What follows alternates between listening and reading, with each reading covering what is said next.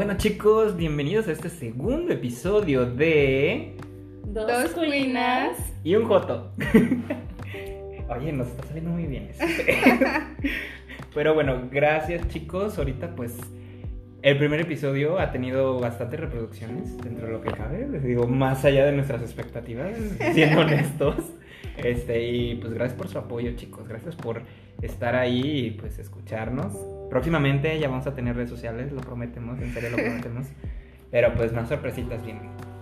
Este, pero pues ok, el tema de hoy es la chamba, el Uh. trabajo. y bueno, vamos a empezar con pues el primer trabajo, la primera experiencia laboral que tuvimos. Flashbacks de Vietnam. oh Dios. Bueno, no sé quién quiere empezar. Ah, chale. A ver, ¿quién sufrió más? Albert. O sea, bueno, sufrir dependiendo de qué, desde, desde qué perspectiva, porque creo que los tres hemos sufrido, pero en ámbitos diferentes. Pues sí, claro, eso es cierto, no será que no. A ver, elaborando un poquito más, ¿tú en qué ámbito más o menos te desarrollaste? Bueno, em, aquí te va a ser anónimo. Eh, en cuanto a nombres de trabajos y, y empresas y así, porque no queremos eh, repercusiones. Los Pero- queremos. Sí. O sea, haciendo un poquito como recapitulación de lo que hablábamos la vez pasada, de la vida después de la uni, eh, este es uno de los pasos como que te hace poner los pies en la tierra porque... Ay, El suspiro. ya sé. Es que, o sea, después de todos los cambios y adaptaciones que tienes que hacer y que estás entrando en crisis porque ahora eres un adulto, en teoría, Pues, en teoría. en tienes teoría. que empezar a buscar tu primer trabajo, ¿no? Y si de por sí pues no estás seguro de lo que quieres hacer, ahora imagínate, o sea, buscar algo en lo que crees que podrías ser feliz y luchar como por obtener el, el puesto. Y ni tienes idea. O sea, Ajá, ni, tienes idea de lo que estás haciendo. Inserte meme del perrito con el birrete ahí de... Hasta la fecha no sé qué pedo. Sí. Y ah, es que es- está como chistoso, pero complicado y es frustrante, pero pues a la vez es como una experiencia única desde el aspecto en el que pues, o sea, tienes que empezar a, hacer tu branding personal, te tienes que promover, o sea, estar seguro de ti, de tus capacidades, o sea, muy aparte de que te sientas como un novato y, y estés como en el aire de saber, bueno, pues, o sea, según yo sí sé, pero estando en, en el trabajo, pues te das cuenta que realmente no sabes mucho. Hola. Ajá, y luego, pues, ponle que entras a la posición de tus sueños, ¿no? Y al mes volteas y te das cuenta que realmente no estás haciendo nada de lo que te gustaría, que esa posición no era la que esperabas y pues te das de topes porque todo tu plan de vida se viene abajo. Valiendo queso. Sí, y, y, bueno, o sea, esos son como pequeños puntitos a rescatar, pero así personalmente, yo creo que desde hace muchísimos años, creo que desde que entré a la carrera, tal vez un poquito después, eh, supe que yo quería dedicarme a la investigación. O sea, que lo mío no es estar en una empresa, no es estar haciendo cosas administrativas, porque me aburro. y yo en mi cabecita decía, bueno, pues terminando la uni, pues me voy a dedicar unos dos años a la industria, porque también me gusta aprender otras cosas y aparte estoy consciente que pues, me hacen falta como para poder desempeñarme, si no al 100%, por lo menos sí estoy explotando otras cosas que pues no sé hacer. Y empecé esta búsqueda del trabajo, pero la verdad es que mi último semestre de la carrera no fue asunto sencillo y yo estaba muy bajoneada por muchas cosas, no estaba en mi mejor estado anímico y decidí tomarme seis meses así como de- sin hacer nada, alejándome de todos, para también como darle un freno a, a mi vida, porque lo necesitaba. Eh, Sí. sí, no, no estaba haciendo yo, creo que Sí. Creo que lo saben. Creo que los tres estamos de acuerdo en ese Sí, en ese aspecto. sí. Y bueno, tal, me di los seis meses. La verdad es que mis papás me apoyaron mucho en esa parte. Les agradezco. Pero después de esos seis meses fue como, ok, mijita, pues a darle y a rascarse con sus propias uñas. Lo entiendo. Viva la adultación. Sí, lo, lo entiendo. Pero pues... Estoy chiquito, quiero ver, sí, tonta. Sí, sí. Y pues durante esos seis meses sí apliqué a, a varias empresas, hice entrevistas, hice exámenes, pasé un montón de pruebas, este... Ya ves que pues todo mundo innova y las entrevistas eh, dejaron de ser como uno a uno y entonces Chale. tenías que como aprobar ciertos retos y te ponían a trabajar en equipo. Bien locochón, los de Sí. recursos humanos, ya Todo muy innovando. moderno.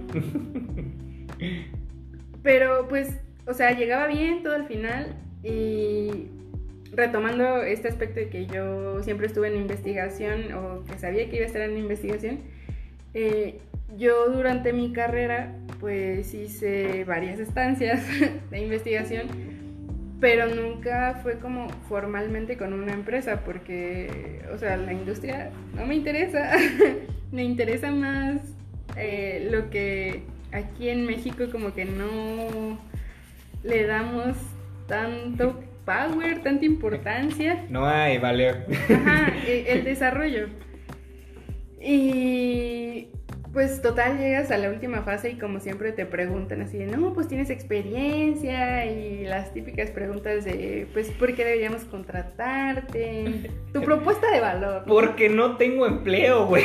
Sí. Quiero Porque comer. quiero comer, Quiero vivir. comer, quiero vivir. Y pues resulta que ninguna de las empresas me contaba mis estancias de investigación, a pesar de que estuve bastantes años invertí bastante tiempo en mis estancias y tengo aparte papers publicados, eh, nunca me contaron como pues experiencia en sí, a pesar de que pues las soft skills ahí están, pero mm, el trabajo en industria no te reconoce la parte académica porque necesitas más como estar embebido en, en línea de producción o Lo calidad. tangible, digamos Ajá, así. ajá. Sí, sí. Algo a lo que pues aquí en México estamos súper acostumbrados y a lo que realmente digamos que las generaciones anteriores llamaban trabajo, o sea, estar eh, en una oficina, o sea, haciendo cosas administrativas, de vez en cuando pues voy a juntas, de vez en cuando trabajo, me toca en piso. Eh, Trabajo. Sí. La talacha. sí, sí, sí.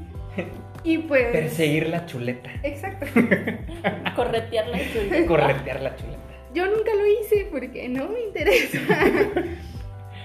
Y aún así, pues yo estaba aplicando a vacantes como de desarrollo de productos, que pues tampoco es como completamente administrativo, pero pues al final de cuentas sí lo tienes que hacer. Y pues no, resulta que valió popó todo lo que hice por años. F. Eh, y pues yo renuncié a la industria, la verdad es que me frustró, me enojé, pero lo entiendo por la cultura. O sea, mm, no le damos mucha importancia a estas cosas como el arte o la ciencia, nos vale a la Context- mayoría. Contexto en México, cabe aclarar. O sea, Ajá. Esto es desde una Sí, sí, perspectiva es- en es México. Eh, pues, cada quien, ¿no? O sea, cada país se lo lidia y es diferente, pero pues ahorita hablando en el contexto. Sí, mexicano. hablando México, o sea, les importa muy poco. Y pues ya renuncié a la industria, entonces entré a academia. Y mi primer trabajo no tenía nada que ver con lo que yo estudié. Eh, este, entré a una, a una universidad y estuve eh, básicamente prestando cosas, o sea, como proyectores y salones y así. Pero fíjate que era una parte chistosa porque no era nada complicado, eh, era un horario establecido, las cosas que me ponían a hacer eran súper fáciles, súper sencillas y yo estaba muy relajada. me sirvió para como terminar de relajarme de todo el estrés de la universidad y así bajarle dos rayitas a mi intensidad. Em, y dije, pues está chido. La verdad es que no me pagaban nada mal para lo que hacía, porque no hacía nada, o sea bueno, sí hacía, pero si, si lo comparas con lo que me pagaban, pues estaba muy, muy bien pagado. Sí, se hacía, se hacía, güey. Sí, platicaba, echaba el chisme. Ay, sí. El desayunito. El desayunito. Ay, pues sí, yo creo que toda la burocracia, tío. Sí. Eh, pero resulta que, o sea, después de que fue, estuve como dos meses creo en esa posición y después me ofrecieron eh, cambiarme de departamento en esa misma escuela, pero de departamento haciendo otras cosas que implicaba más eh, involucrarme en la administración y servicios escolares, eh, todas estas cosas que son burocráticas en las escuelas. Y pues ya les digo, estuve como dos meses ahí, me cambié porque sí acepté el, cambio, porque pues dije, eh, a lo mejor pues voy a aumentar de responsabilidades y no me voy a quedar aquí como en mi zona de confort estando platicando las ocho horas de mi trabajo. Y además me ofrecían pues aprender nuevas cosas, porque yo nunca había estado en la parte de que no, pues este, haz planeaciones o habla con proveedores, cosas que yo nunca había hecho, pues las iba a hacer, ¿no?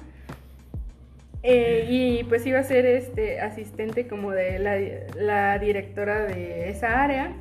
Y dije, pues está chido, me cambio. Y fue justo cuando empezó la pandemia. Y entonces nos mandaron, me acuerdo que nos mandaron a todos a nuestras casas porque cerraron las escuelas y ya no tenías permitido ir. Y dije, pues así más chido.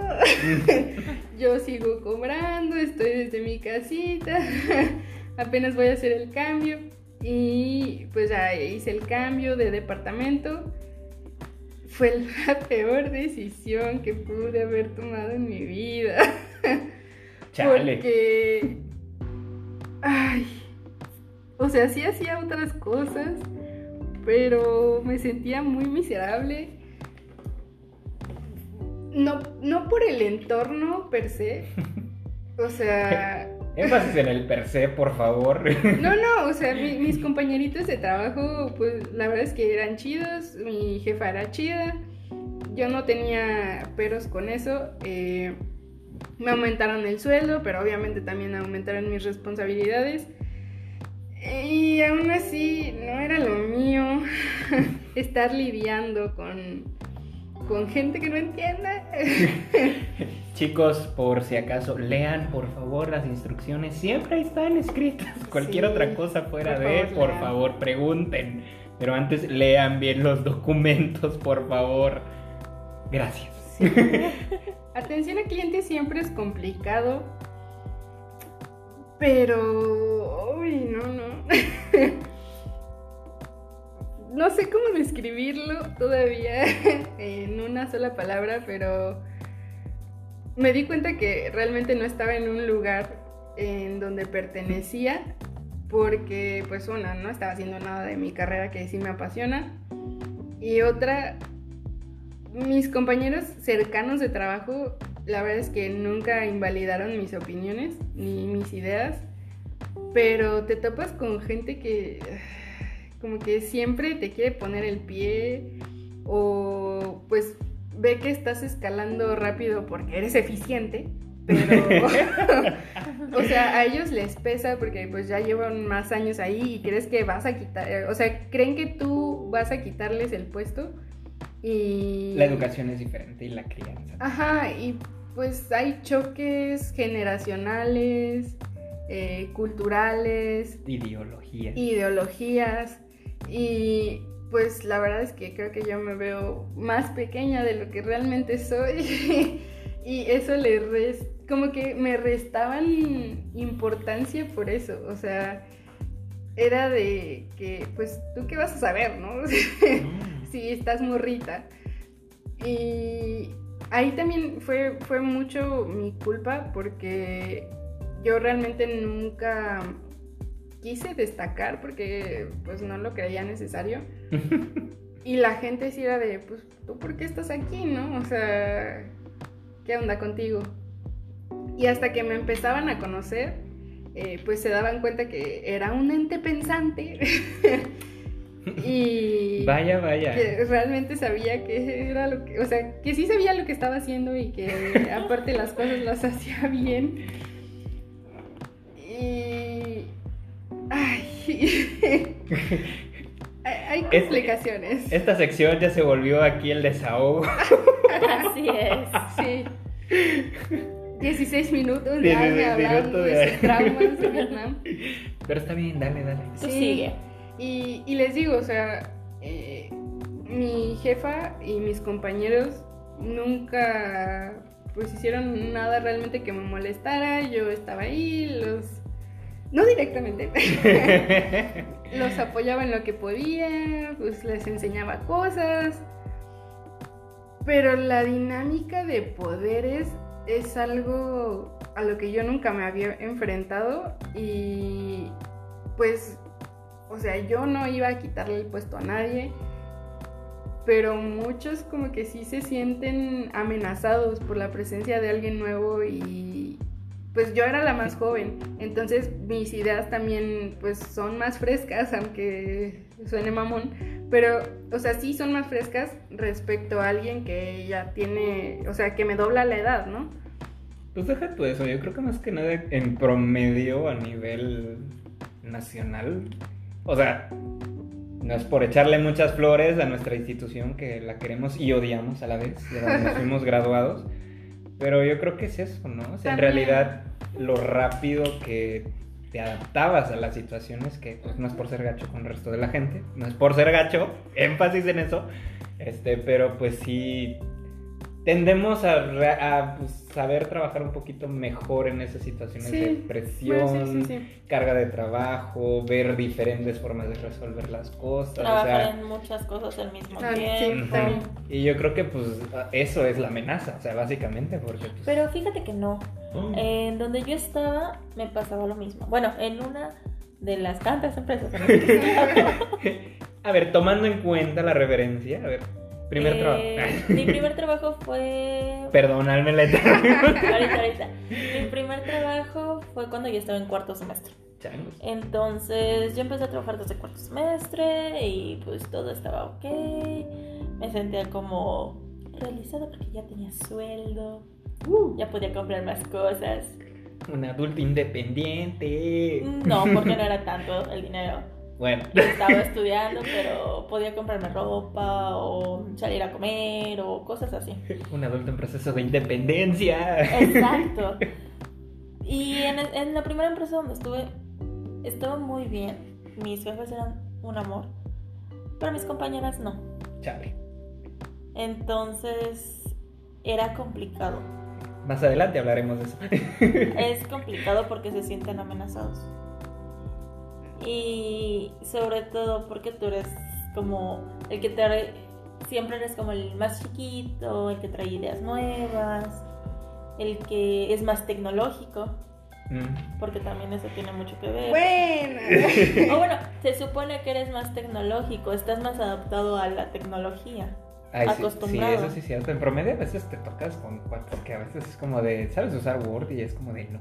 Bueno, O Excel o Oh, cosas sí, así. sí, Tú sí. te quedas con cara de Sí, chale. y, y pues también el ambiente era como algo complicado, había muchos chismes, era difícil. Y de ahí pues ya me salí porque ya se me empalmaban con las materias y todo, entonces yo ahí duré un año. Entonces este, me salí ya me dediqué un ratito a la escuela y luego encontré otras prácticas y pues le seguí ahí, ¿no? Y, mi, y saliendo de la, de la carrera encontré trabajo como a los dos meses. Mm. A los dos meses porque, como explicaba Almendra, las, las empresas, en- bueno, muchas, muchas de las empresas hacen como un sinfín de filtros. Entran como, no sé, 400, 500 personas que aplican y de ahí hacen em, un sinfín de filtros Mm. y de ahí quedan un número reducido. Y pues ya, yo ahí quedé. Pero lo que decía Almendra es muy cierto. Cuando entras, piensan que les vas a quitar el lugar. Piensas que tú no sabes nada porque eres el chico, el que se acaba de graduar, que tú vas a saber tú qué experiencia vas a tener. Sí. Eh. A mí que me vienes a contar si yo llevo 15 años en esa empresa en el mismo puesto. Exacto, exacto. Y también eh, a mí sí me tocó estar como en varios departamentos. También la misma gente que tenía demasiado tiempo y que le había costado bastante y eso se le reconocía, mm, eran más cerrados. No todos. Yo trabajé con gente que es súper abierto a los cambios y todo, pero por ejemplo sus jefes o sus otros compañeros eran como, pues eso no te va a servir o vas a gastar mucho dinero o está muy novata. Entonces, y eh, No, sí, no va a aguantar la presión. así es, no va a aguantar la presión. Y entonces ahí empiezas como a, como a frustrarte y sigues intentando y sigues buscando las opciones, pero pues te ponen un alto, porque así es como se hace, así nos ha resultado y así va a terminar siendo. Entonces sí es como medio complicado, Eh, aunque, aunque, si tú traes experiencia laboral o si haces prácticas, a veces te escuchan un poquito más. O si hiciste algo en la universidad, algún proyecto. Sí, pero eso ahorita pasamos antes de, ahorita porque todavía me falta a mí, todavía me falta a mí platicar de, exper- de mi Sí. primer empleo, entonces ahorita termino rápido yo y ya pasamos justamente a Sí. ese tema de las prácticas y la experiencia laboral. A ver, Sí. rápido, a ver, eh, lo mantendré en corto. Básicamente ellas ya dijeron muchas cosas de lo que sufrimos al primer inicio de cualquier otro trabajo. Ah, yo nunca tuve prácticas, yo no hice prácticas a mi universidad, lo cual la verdad recomiendo que hagan. este, en áreas que les agraden, en áreas que en realidad les saquen provecho a la hora de salir. Por ejemplo, a mí me hubiera gustado hacer mucho prácticas en un estudio fotográfico. Porque, pues, la neta, yo me, me hubiera gustado mucho dedicarme a la fotografía. Pero bueno, por X o por Y razón, no lo hice. Este, como practicamos en el primero. No- tal vez ni siquiera estudié lo que quería. Pero justamente durante mi. eh, pues una de mis clases nos tocó hacer una como. como un concurso para una empresa. para una agencia de mercadotecnia en Ciudad de México. Este. Mi equipo logró pasar el concurso, gracias a Dios me seleccionaron. Entonces, pues estuve como trainee, por así decirlo, en tres meses en la empresa. Y este, y pues eso ahorita pues estuvo padre, estuvo chido. Y pues me ayudó a conocer a gente, me ayudó a pues, irme y da- darme a conocer, porque yo creo que eso es lo principal en prácticas y todo eso, sino ves a conocer tu calidad de trabajo y qué tipo de empleado puedes llegar a ser. Pues como todo, ¿no? Siempre dar la mejor cara de ti. Después de eso, pues ya salí, me dieron la oportunidad otra vez, platiqué con mi jefe, pero pues volvemos a lo mismo, ¿no? Buena escuela, buen empleo. Básicamente, ya te titulaste de una muy buena escuela, ahora debes de tener un muy buen empleo. Entonces, pues, qué mejor empleo que entrar a una agencia de publicidad en Ciudad de México, porque es la capital. y este Y renombrada. y renombrada también. Eh, agradezco mucho, la verdad aprendí mucho de mis jefes, la- los admiro, los, hasta la fecha los sigo admirando mucho mis dos jefes. Este, pero pues justamente llegando a mi primer empleo, pues no me había haciendo eso. O sea, sinceramente fue mis dudas, fue mi frustración, fue la pandemia, porque a mí justamente fue saliendo, órale, pandemia y huevos. Entonces, pues sí, es una, fue una etapa complicada, fue una etapa compleja, no diré que no. Y yo creo que pues eh, a muchos ahorita que nos están escuchando, muchos recién graduados, chavos que se van a graduar, pues se van a enfrentar un poco a este tipo de mundo, este mundo que ya cambió, este mundo que pues ya no es el mismo que nos tocó vivir antes. Pero pues tranquilos chicos, no se desesperen, si hay chance y si hay oportunidad. Ahorita más vamos a ir poco a poco este, explicando esto más adelante, pero como decía Carlita, vamos ahorita a tocar el tema de la experiencia laboral y las prácticas. Así que Carlita, vas. Tú que ya estabas empezando ahí. Mm, claro. Mira, em, las prácticas, ah, esas bonitas prácticas. Ay, perdón, es nuestro otro colaborador. Michi. El Michi. El Michi. Yo digo que Tofu. Es, es un Es tofu. Michi. Es un colaborador, es un colaborador. nuestro efecto, nuestros efectos de sonido. Pero No bueno. ver. agradó tu Ay, perdón. Bueno, Pero- en, dentro de la exper- experiencia laboral y las prácticas, mm, en ocasiones es importante que las hagamos porque, como ya dijo eh, aquí mi compañero Pepe, por lo menos podemos saber qué nos gusta o qué no nos gusta. Yo estuve en varias áreas, estuve dentro de la industria y por lo menos yo sé que a mi producción como tal, estar en una línea, no es lo que me gusta. Porque es mucha presión. O bueno, no es, no es mucha presión. Porque es, es interesante. Hasta tiene su lado bonito. Pero en ocasiones no respetan los horarios. Que eso ya hablaremos más adelante. Mm, sin embargo, es importante que hagamos prácticas, que sepamos qué nos gusta. Puede ser en, en industria, puede ser en, en investigación, puede ser en ventas, puedes emprender. Porque te ayuda a delimitar, ¿no? Lo que quieres, lo que te agrada, lo que te, te apasiona. Exacto, entonces sí es importante que, el- que vayamos como, como decían, picando piedra, para que podamos saber qué nos gusta Arre. y qué no. Por ejemplo, eh, Alme, no sé tú qué opines sobre Las Las- prácticas. Las prácticas. Y la experiencia laboral. Yo creo que es un recurso bastante valioso, aunque en eh, varias instituciones no te obliguen a hacer prácticas. Es una buena manera de irte probando, justo como lo decían, en lo que sí y lo que no te gusta. Y además te acercas un poquito más, o sea, por ejemplo, si llegaste a un lugar en el que sí te gustó el trabajo, sí te gustó qué es lo que estás haciendo, te gustó eh, los valores de la empresa, compaginas mucho con su misión, visión, shalala, shalala, porque sí es muy importante, o sea, aunque- suene cliché, es muy importante porque, pues a fin de cuentas, eh, pues vas a estar trabajando para ellos y si no tienes cierta afinidad por lo que ellos piensan, pues no la vas a armar. Y bueno, eh, separado de esto, eh, si llegas a este lugar y te sientes a gusto, aparte también ya te das una idea de qué es lo que vas a poder estar haciendo, cómo va a ser tu ambiente laboral si decides quedarte ahí de planta. Pues sí. Y si no te gusta, pues ya sabes que no te gustó y por ahí no va la cosa, porque pues no se trata de sufrir. O sea, tal vez estemos a veces eh, priorizando más el dinero que la estabilidad emocional, pero pues yo sí les puedo decir que por ahí no va. ¿Cuál sería la relación entre prácticas y la experiencia laboral? ¿Ustedes qué creen, chicas? En ese sentido. O sea, Mm. ¿van de la mano? Sí, Una muchísimo. funciona más que Sí, la sí. otra. muchísimo. Las prácticas eh, ya te lo cuentan como experiencia laboral. Entonces, por ejemplo, no sé si, han- si- si ustedes se han llegado a topar con... eh, solicitamos persona recién egresada con tres años de experiencia. Excelente. Pero, ¿sabes? Bueno, ahora que lo mencionas, perdón por cortarte la idea.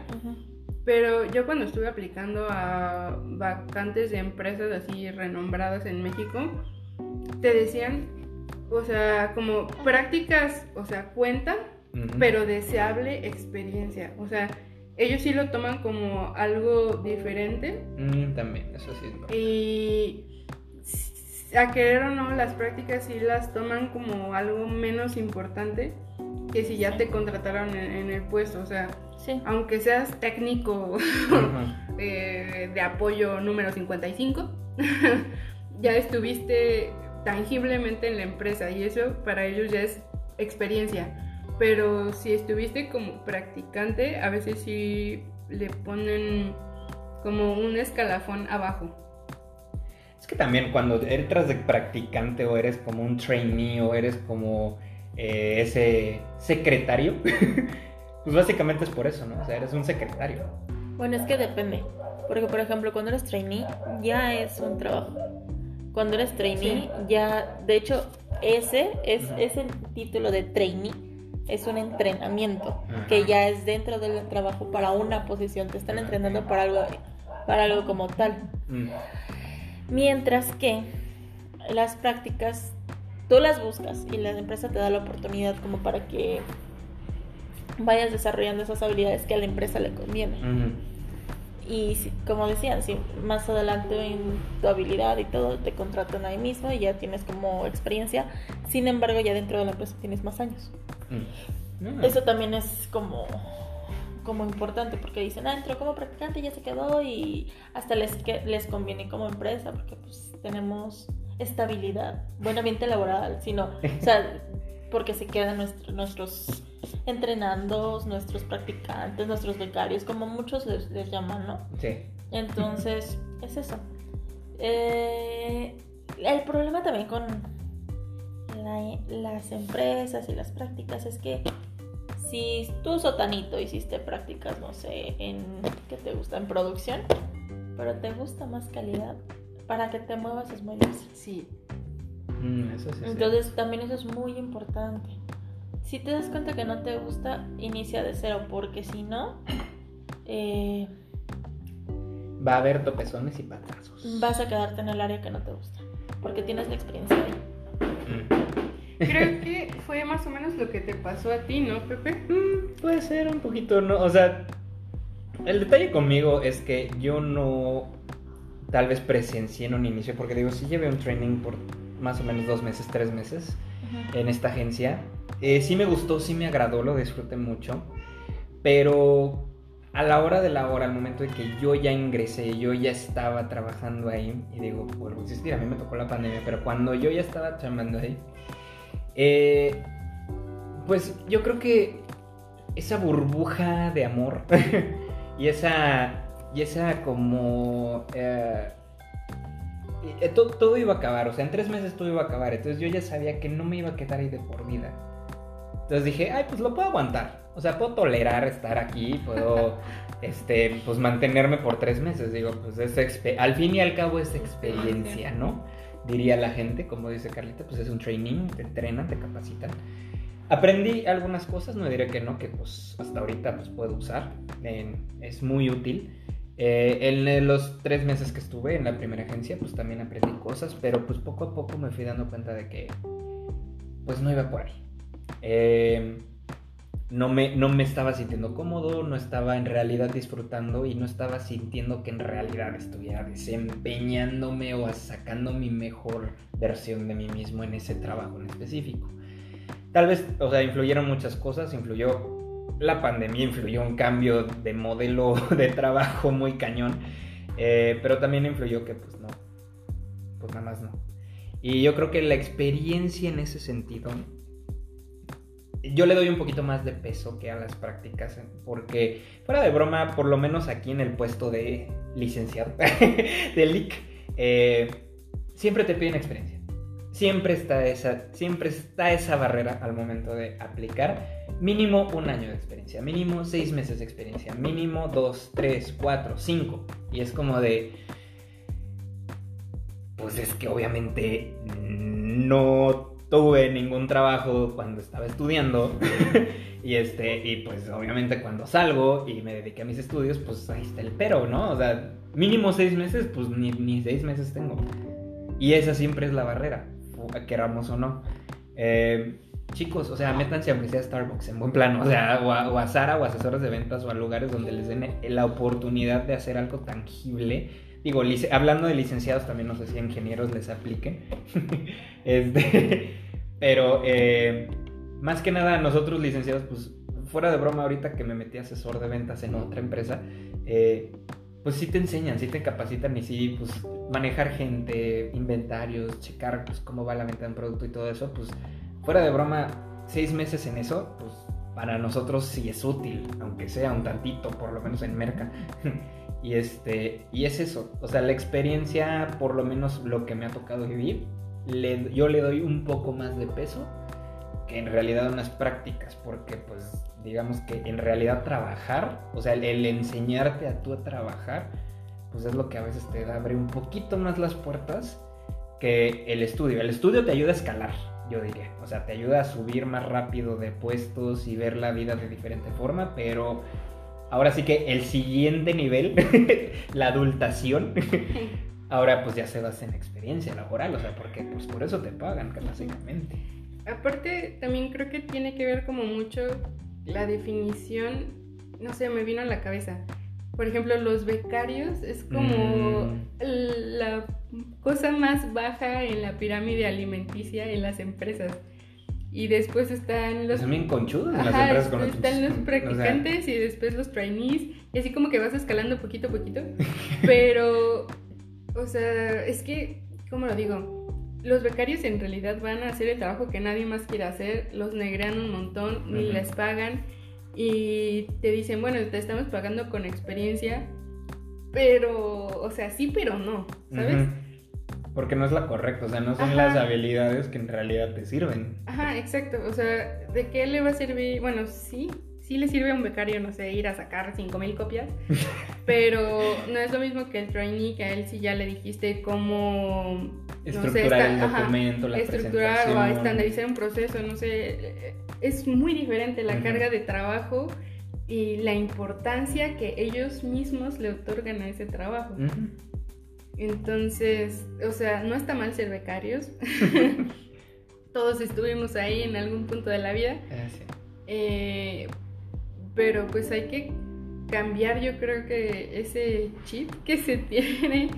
eh, Enseñar diferentes capacidades, ¿no? O sea, dar, dar más, algo más tangible que solo sacar copias o sí, sí. y- triturar papeles. Es que ahí yo, yo creo que también depende de cada, de cada empresa, porque en donde yo estuve, bueno, en las empresas donde yo estuve, los becarios sí ya trabajaban. O sea, se les entrenaba para ser, no sé, un analista, para ver, no sé, calidad, o- sí, sí ya iban enfocados. O dentro de la pirámide, aunque eran los más bajos, sí nos sacaban copias.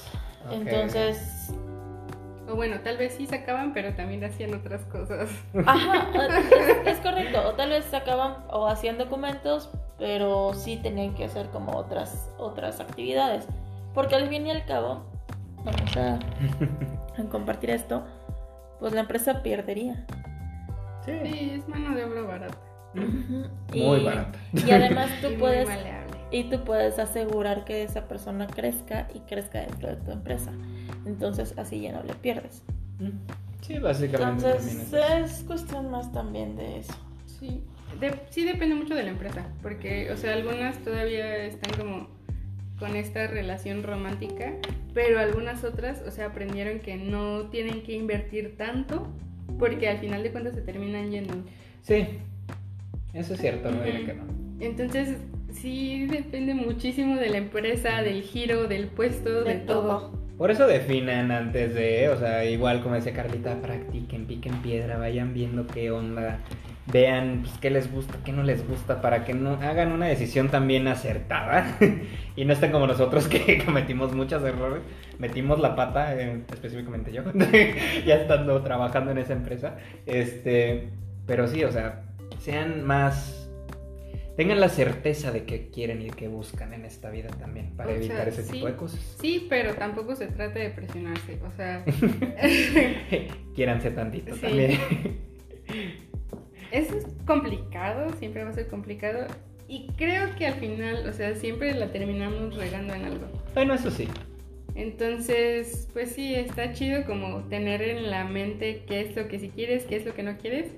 Pero pues si no funciona, si ya la regaste, porque ay, somos ingenuos cuando entramos a los trabajos. Demasiado. Ajá, entonces no te va a poder salir bien todo siempre. Ujú. y en algún punto la vas a regar porque pues somos humanos Y pues solo es no quedarse estancados y aparte aprender a adaptarse a las situaciones y ya más o menos irle viendo el manejo, la flexibilidad que tienes que tener dentro del- de tu entorno es Sí. también muy importante. Tolerancia a la frustración también. Demasiado.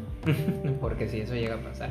Pero algo muy importante que también ustedes habían tocado, que es precisamente esto de adaptarse a las cosas nuevas. Y la verdad quiero tocar otra vez, quiero llegar a este tema, que es la flexibilidad laboral en el trabajo. Porque este tema, este tema, Creo que va a sacar las frustraciones de, todos. sí, o sea... Ya está, me acomodé. Este tema de que ya, de hecho, Carlita y Almendra ya le iban tocando de repente por ahí en esto de, en realidad, la flexibilidad y la adaptación de este nuevo ritmo y estilo de vida que tenemos. A ver, chicas. Miren. La verdad es que cuando uno entra a trabajar su primer eh, empleo, se empieza uno a sentir como, ah, ya soy un adulto independiente y responsable. Eh, empiezas a ver y a darte cuenta que en ocasiones no te respetan en la empresa tus horarios. Uf. Te sí, ven mal si te vas a la hora. Claro. ¿Por qué te tienes que ir a tu hora? No, quédate más. Y ojo, ahí está en el contrato. O sea, ni siquiera es como de. Ah, sí, pues. Nos dimos apretón de mano y acordamos que tal hora no, ¿no? O sea, está escrito por ley. Y, y en ocasiones también, eh, ahora sí que es, depende de, de la experiencia. Y a mí sí me, o sea, estuve como, como en varias empresas, entonces puedo hablar como mm, que ahí sí depende de cada, de cada industria y de cada empresa y de cada jefe que uno tiene. Pero hay muchos que se enojan porque te vas a tu hora, se enojan porque te tomas todos los minutos para tu almuerzo, se molestan porque no les contestas el teléfono en horas que ya no son de tu trabajo para resolver problemas porque es tu responsabilidad. No respetan tu tiempo y es muy importante que sepamos que sí, ok, antes estábamos acostumbrados a que dinero igual a un trabajo, igual a éxito, igual a felicidad. Igual a desgaste. Pero en esta actualidad, realmente, a ver, también vale la pena.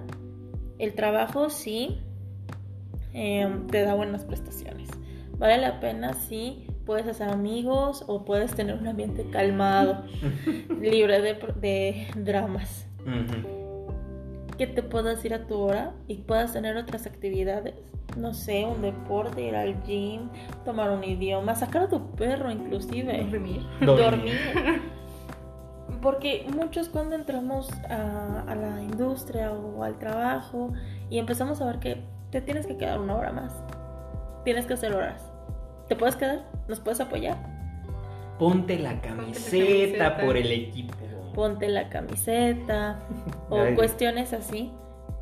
Dejamos de ser nosotros y solo vivimos para trabajar. Pero, ¿qué es trabajar? Es vivir. eh, trabajamos para vivir y pagar nuestra vida y entonces Pues ya no, ya no vivimos, vivimos para trabajar. Exacto, entonces ahí empiezan uno a enfermarse, hay mucha gente que le da estrés, Jeje. la famosa colitis, eh, gastritis, Colitis La nerviosa, la ansiedad, trastornos mentales.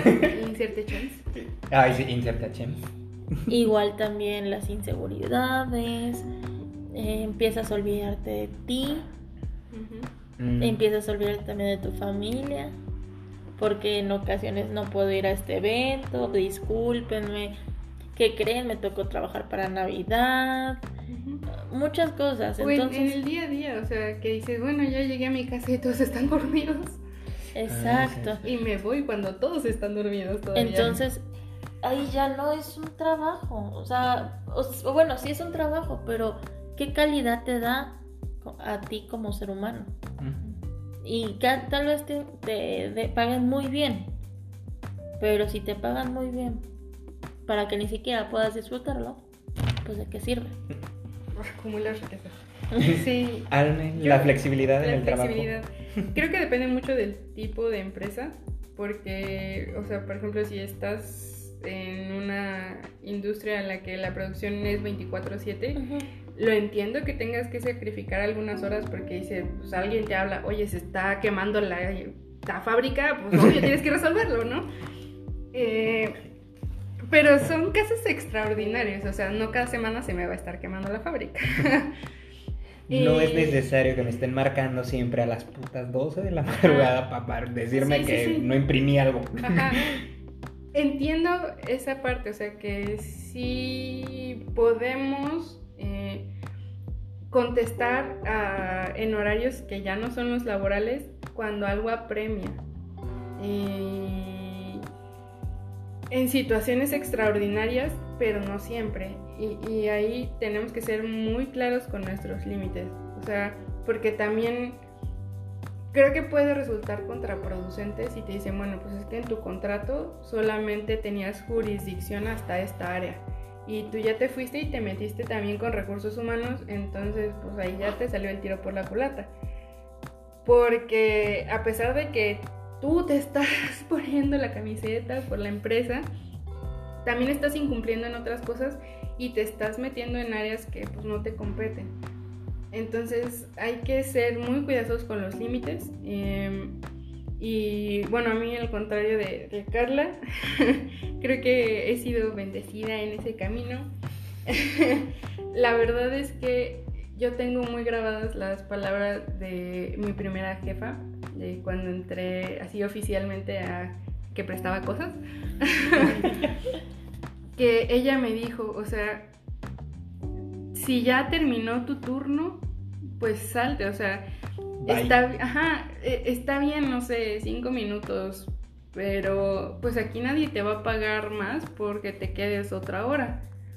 Y si tienes pendientes, pues siempre va a haber pendientes, siempre puedes regresar al día siguiente a terminarlo. No se va a morir nadie si no lo terminas. Y me dio como me di cuenta de que pues yo venía con un ritmo muy acelerado y muy diferente de trabajo en el que tenía que estar en producción 24/7 con mi cerebrito y ella me ayudó a ponerle freno y decir, bueno, pues si te quieres tomar una hora desayunando, tómate una hora desayunando porque es lo que necesitas. Si necesitas ir al baño, pues ve al baño y si te tardas 30 minutos, te tardas 30 minutos porque es algo que tú no controlas. y aparte como decía Carlita, hay que estar bien. Y si yo pues me tomo este tiempo para refrescar mi cabeza, para darle restart a, mi estrés, pues también voy a poder ser mucho más eficiente y efectivo en mi trabajo. Y la verdad es que yo sigo mucho su consejo, intento. Eh, mi segunda jefa también era igual, o sea, como me tocó en pandemia, este, la flexibilidad de horario creo que fue una bendición. Yo sí tenía que ir a oficina. Bendición. Sí, pero ella me decía, pues, o sea, tú pues, pondera, si necesitas ir eh, a, no, o sea, que te firmen, pues a lo mejor organízate un día y ya haces todas las cosas que tenías que hacer en la oficina. Y ella sí me decía, pues si terminas en tres horas, pues esas tres horas para mí son suficientes y no te voy a tener las otras cinco horas sin hacer nada porque pues no tiene caso. Porque ni avanza ella, ni avanzo yo, ni avanza nadie. Eh, creo que eso fue muy bonito. en esa parte no estoy traumada. Eh, hay que saber poner límites como en todo, pero pues ese es un trabajo diario y constante que solo sale a veces con terapia. Y no sé, ¿qué más? ah, también. Eh, sí, es cierto, hay que poner límites, pero corres el riesgo de que te corran. Mm. bueno. Corres el riesgo de caerles mal por ese aspecto. Corres el riesgo de que les caigas mal pero de que digan, no te pones la camiseta y entonces ya no te vamos a considerar para ciertos puestos, porque pues bla, bla, bla. Entonces también sí, hay que poner límites, pero también hay que saber cómo ponerlos. Porque... Ah, bueno. Sí, sí, pero, por ejemplo, volvemos a lo mismo. O sea, eso era lo que a mí me chocaba. El mundo, el mundo corporativo, el mundo de empresas grandes, la verdad, en lo personal sí lo sufrí estando en esta agencia. Eso también fue una de las cosillas que me cayó gordo. O sea, mi contrato por ley, por derecho, me decía a las 6 de la tarde te vas, acaba, ya no hay ninguna obligación legal que te ate a esa bendita silla. Punto. Y es como de, ok, va. Mi primer día lo puse, lo guardé, pero güey, te lo juro. O sea, como, fue como de las miradas con cuchillos de, ya te vas. Y yo de, ah, Chihuahua, perdón. y es como de, volvemos a lo mismo. Ahora, respetar los horarios Sí. es algo que la verdad a todas, a todas las empresas y jefes les debería de quedar en claro que es muy, muy importante respetar. Sí. Porque la verdad no es que sea un capricho, o sea, no es que no nos pongamos la camiseta o no querramos hacer el trabajo, simplemente es como de, güey, yo firmé un contrato donde legalmente te estoy diciendo que te voy a trabajar las ocho horas Sí. y mis una hora de comida, Comida. y ya. Sí, en eso tienes toda la razón, pero creo que también es algo cultural, porque, como dices, Completamente te parabas y las miradas a O sea, yo me acuerdo mucho y algo, y algo a mí se me... se- sí, me acuerdo muchísimo de esto. En una de las empresas en las que estuve, eh, me hice amiga de muchas, muchas personas.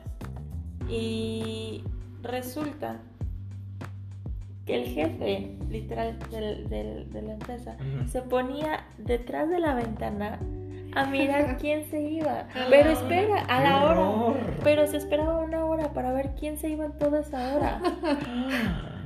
Y además, te lo decía en la mañana. La. Y además te ponía más trabajo.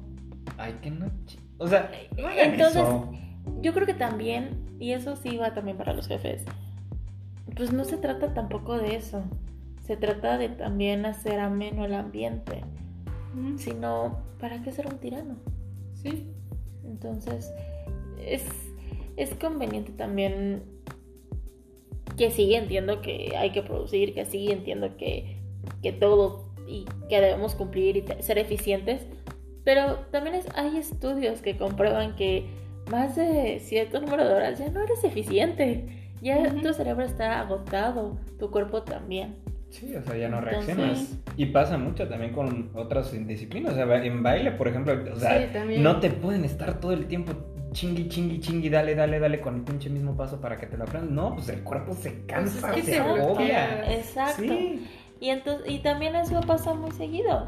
eh, que llega el punto donde muchas personas se bloquean y suceden accidentes. Sí, Entonces, eso también es muy importante. irlo cuidando. Pues es que, o sea, yo creo que el resumen sería ese, que tienes que poner límites, pero esos límites, o sea, no son de que inflexibles, porque pues siempre va a haber ocasiones en las que tenemos que salir dos horas después de nuestra hora asignada, porque era necesario, pero si salimos a la hora no quiere decir que estamos haciendo algo mal o que le estamos huevoneando, porque no, o sea, Sí. es esta como dualidad que hay una delgada línea. Balance, Ajá. equilibrio. Y también aplica para cuando entras temprano. Porque hay- así como hay personas que se quedan hasta tarde, hay personas que en su horario, no sé, supongamos que es a las 9 y entran a las 6 o a las 7 porque, porque tienen muchos pendientes. Pues pendientes, como decían, pues siempre va a haber. Siempre va a haber. Sí. Y hay que organizarse. O sea, está bien, llegas 15 minutitos antes de tu hora, 10 minutitos, vas, le ayudas a alguien o empiezas a adelantar tus pendientes, ok. Pero también, chicos, tengan vida. o sea, O relájense. Vale. ponle que tienes una auditoría, ¿no? Y dices, bueno, ok.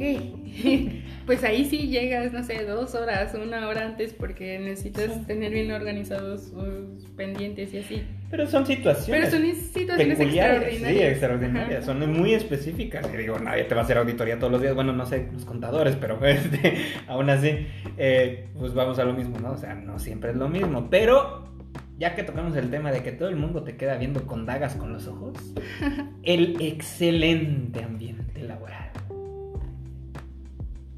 El excelente ambiente laboral. Chicas, algo que decir con el excelentísimo ambiente laboral. Yo creo que cada, eh, bueno, no sé, en la, en la industria o en las, en las empresas hay de todo.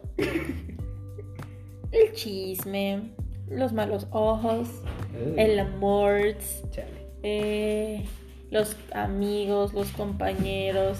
Entonces, yo creo que el excelente ambiente laboral lo haces tú, con tu actitud y con todo.